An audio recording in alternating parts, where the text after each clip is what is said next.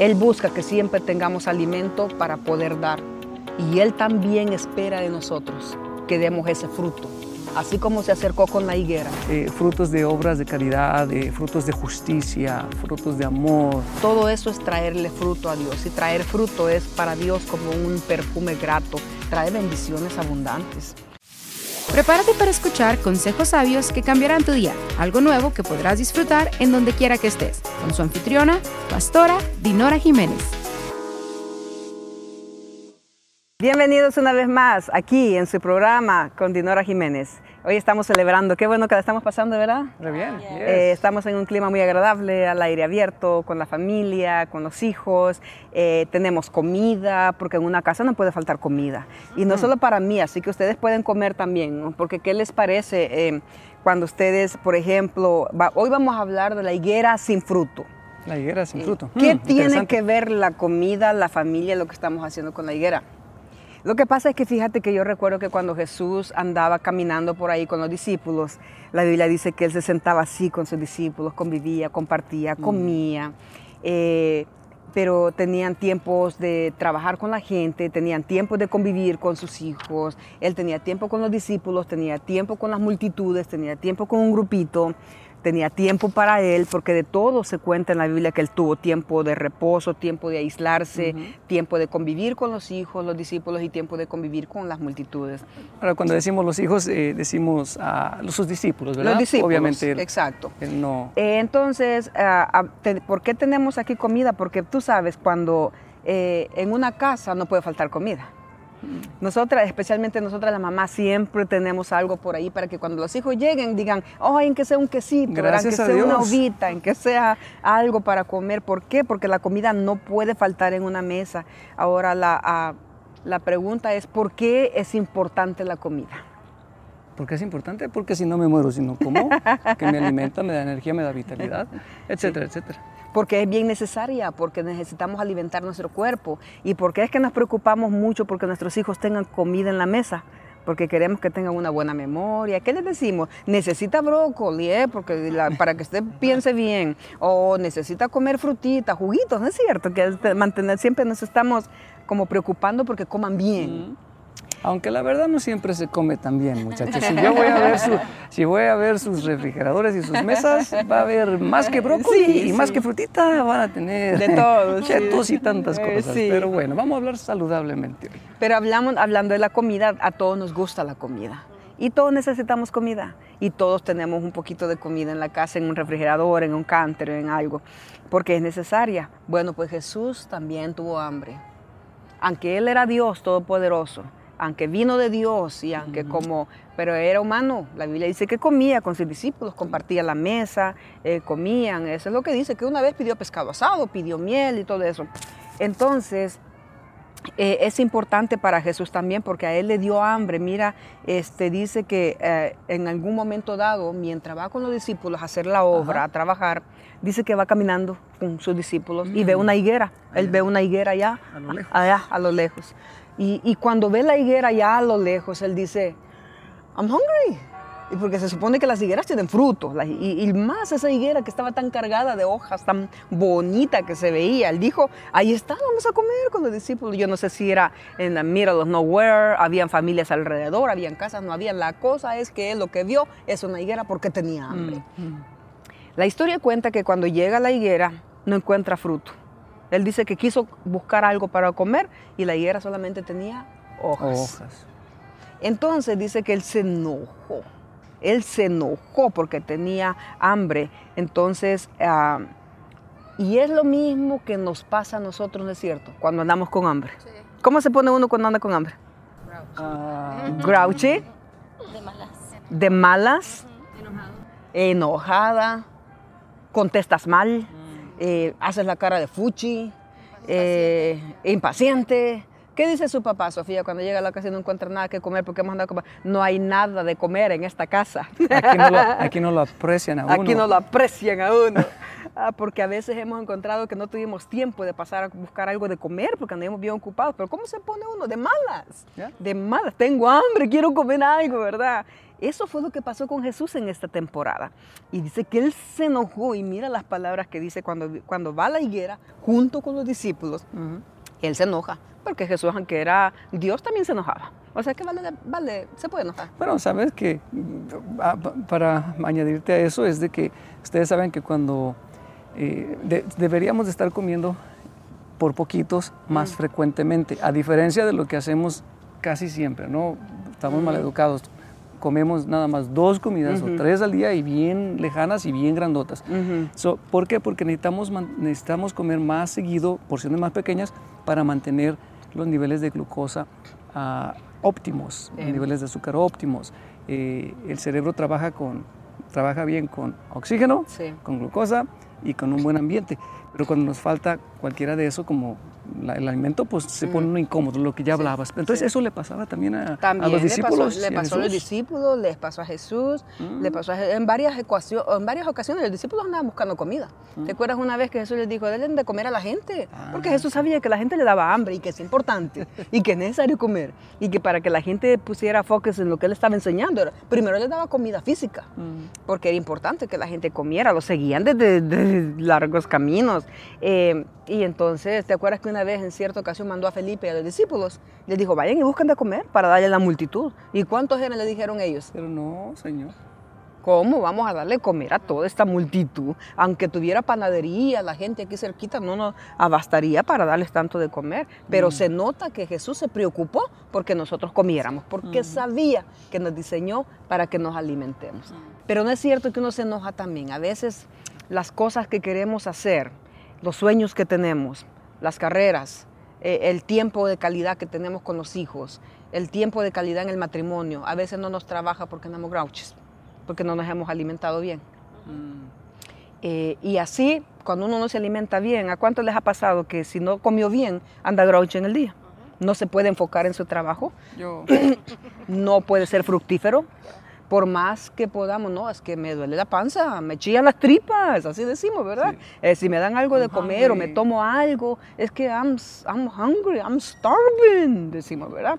Eh, ¿Por qué? Porque el cuerpo no soporta sin mm. comida. Jesús lo sabía mm. y por eso es que fue a buscar fruto para él y para sus discípulos. Mm. Lo interesante es que también Jesús se irritaba cuando no comía. Mira lo que dice Marcos 11, 14 nadie vuelva a comer fruto de ti. Uf. Ahí Enojado.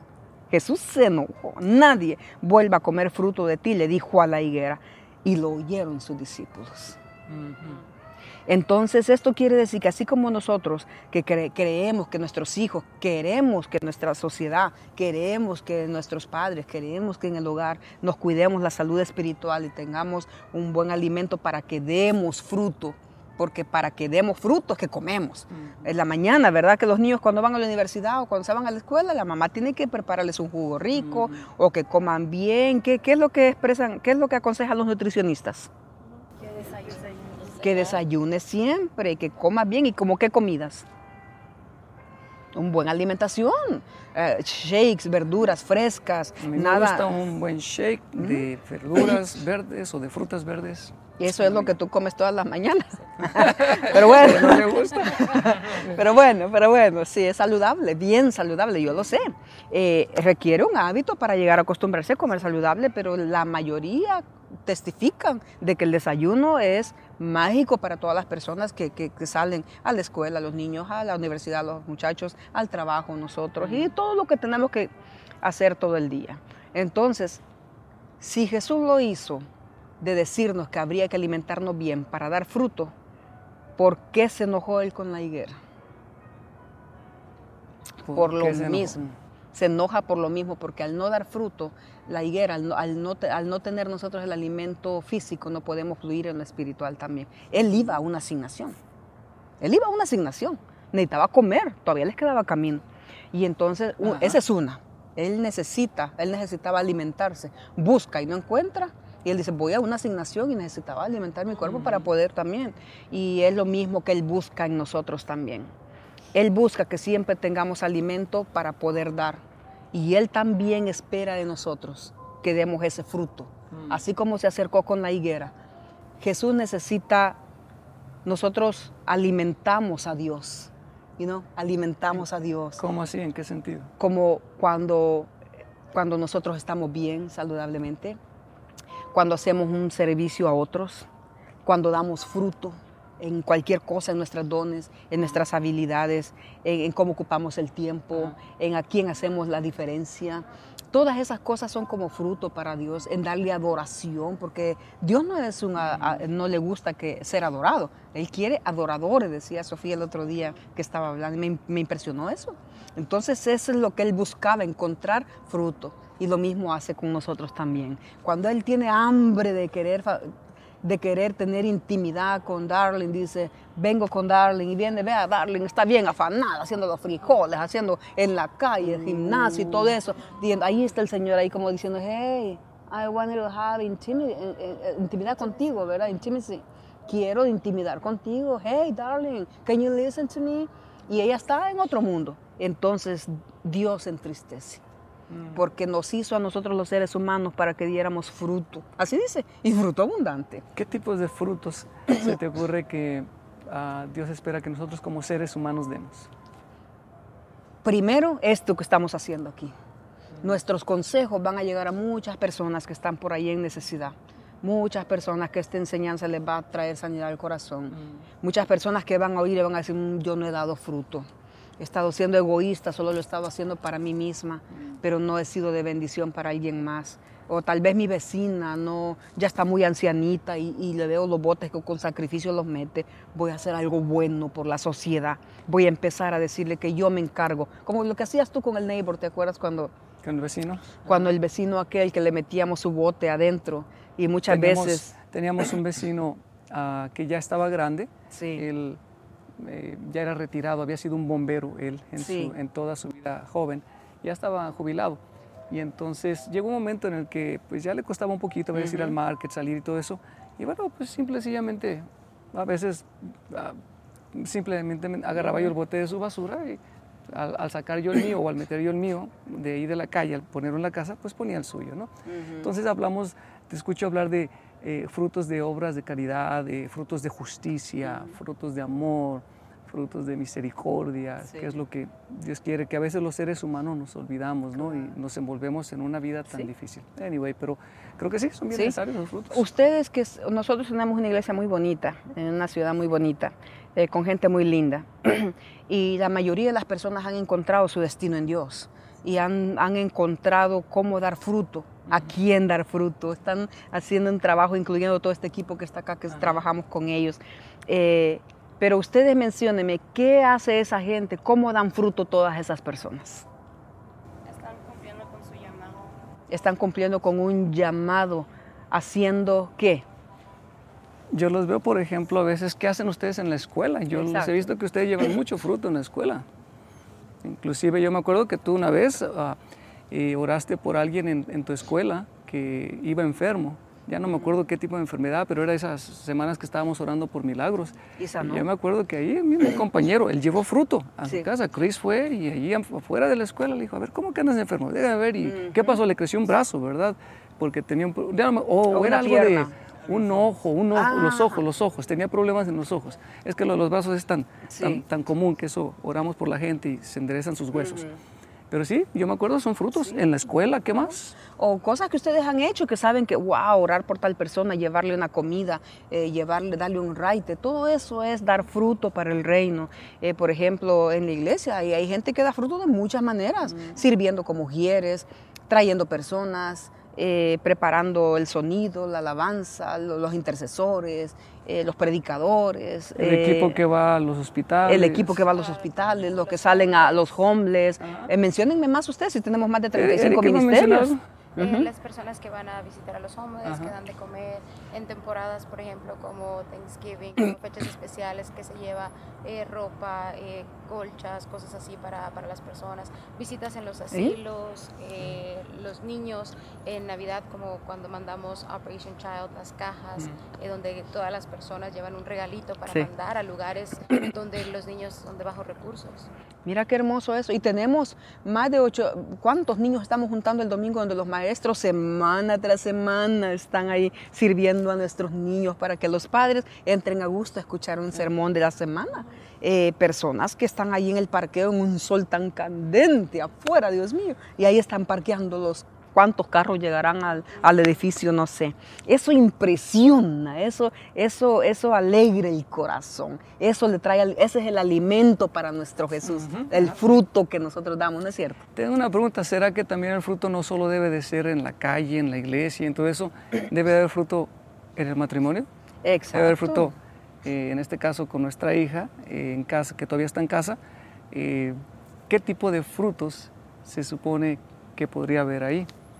En el lugar. Sí, o sea, o sea, o sea, cuando yo te respeto, se espera Ah, el fruto. El fruto del Espíritu Santo es amor, Ah, los, los frutos del paz, Espíritu, ¿verdad? gozo, Sí. paciencia, bondad o amabilidad, fe, mansedumbre. Damos fruto cuando practicamos todo eso, ¿no es cierto? Damos Bueno, fruto cuando nos honramos. Los papás damos más fruto que los hijos, porque los hijos son más impacientes, ¿no es cierto? ¿No? Ah, ¿Qué piensas tú? Ah, Ya, sí, ¿Quiénes es- dan más amor, los padres o los hijos? ¿Quiénes, ¿Más amor los hijos a los padres o los padres a los hijos?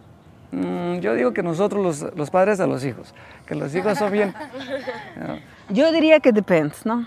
Porque hay padres muy amorosos y también hay padres que no les importan sus hijos. mm, Eh, bueno, también, eh, que tienes no, razón. no, que no, no, no, no son dignos de darle una palabra de cariño a sus hijos, no siembran en sus hijos, Algunos siembran en lo que era, siembran en una corra, del- en una troca del año, eh, siembran en andar ellas bien vestidas y bien bellas, y sus hijos tú los miras y ellos le dicen, mamá, vamos para el zapato, no hay dinero. ¿Y cómo que no hay dinero para usted sí? ¿Me entiende? Se nota el amor, porque el amor se demuestra en muchos detalles. Ay, qué lástima que se está acabando el programa, pero me pusiste a pensar en, Sí. en cómo muchos, pa- muchos niños no tienen esa bendición de crecer en un hogar sano, porque los papás lo que siembran es violencia, alcoholismo. Cuando ellos toman se convierten en otro ser. Un, un- un niño una vez me dijo, es que mi papá es, es otra persona. Eso Sí. no es mi papá, es otra persona cuando toma. Entonces siempre Y el dinero lo, gastan afuera y no, no, no proveen para su casa. Pero bueno, quizás eso será, eh, será, no hay amor, hay golpes, hay regaños, hay traumas, hay complejos, eso es lo que se siembra, pero esos son los frutos malos. Los Entonces hay frutos frutos malos y frutos buenos. Claro. Pero bueno, eso lo hablaremos quizás en otra ocasión. Claro, en otro caso. Bueno, la próxima que vamos a dar la enseñanza acerca de la familia, ¿verdad? Pero entonces, este, para ir cerrando, queremos decirles, ¿en dónde te encuentras tú? ¿Eres de los que estás dando fruto? ¿O eres de los que dicen, mmm, es que yo no sabía que con mis dones y con mis habilidades pudiera hacer la diferencia? O es que yo no sabía que, que- podría ayudar a alguien, no me había pensado que claro que le puedo ayudar a mi vecino. Oh, no, pues claro que puedo ah, tirarle agua para limpiarle allí al lado, ¿verdad? Y quedar bien. Claro que puedo ser- prestar un servicio en la comunidad. Claro que en la escuela puedo ofrecerle al maestro si necesita algo, aunque sea limpiarle su desk. Oh, en la iglesia, en la familia, claro que puedo servir a mi esposo, a mi esposa. Los hijos, claro que puedo ser obediente con mi papá y con mi mamá. Entonces todo eso es traerle fruto a Dios y traer fruto es para Dios como un perfume grato, trae bendiciones abundantes, ¿me entiendes? Y entonces por eso es la importancia de dar fruto, porque el fruto no, no solo nos beneficia a nosotros, beneficia a muchas personas. Y qué agradable es que cuando uno camina por esta vida sabe que no está guardando solo para uno, viviendo solo para uno, egoístamente, sino que alguien está diciendo, esa persona me bendice. Esa persona eh, siempre que me ha visto me da algo. Esa persona ora por mí. Es, es dar fruto también. Orar por otros, hacer una oración, darle motivación a otros, levantarle el ánimo a otros. Todo eso es dar fruto. Yo no sé qué tú estás haciendo para hacer la diferencia en esta tierra. Yo no sé cómo estás agradando a Dios, pero Dios busca fruto de nosotros. Ojalá que cuando Él venga y venga y, y- y tú seas como representación de esa higuera y que cuando Él venga diga, ay, encontré fruto bueno, voy a continuar, porque eso trae alegría al corazón de Dios. Y no solo eso, sino que también desata milagros. Lo sobrenatural sucede en la vida de uno. ¿Por qué? Porque es como el Padre con el Hijo que ha encontrado complacencia. Así que oramos para que Dios te bendiga, encuentres algún lugar donde pueda ser de bendición bendice tu casa, bendice tus hijos. Si nunca lo habías hecho, comienza de a poquitos. Si hijos, si nunca han podido relacionar con sus padres porque ellos no pueden conectar con ustedes o por los temperamentos, las diferencias, es tiempo de que alguien haga la diferencia, ¿no es cierto? Alguien tiene que hacer la diferencia. Pero esperamos que esta enseñanza te haya ayudado para que sepas que todos pasamos por momentos difíciles, todos llegamos así egoístas, todos pensamos solo en nosotros, pero hay un momento donde nos damos cuenta que la vida no es solo de nosotros, no se trata de nosotros. Hay muchas cosas que podemos hacer en este mundo que van a ser recordadas en aquel día cuando nos presentemos con Dios. Así que oramos para que tú también seas parte y seas de bendición en esta sociedad mientras Dios nos permita vivir en esta tierra. Te bendecimos. Gracias por sintonizarnos el día de hoy. Si desea adquirir más información, puede visitarnos en dinorajiménez.online o en nuestras redes sociales en Facebook e Instagram. Nos puede llamar a Águila Centro Familiar Cristiano al 702-871-1900. Si nos escucha desde México, puede marcar 00-1702-871-1900. Hasta la próxima.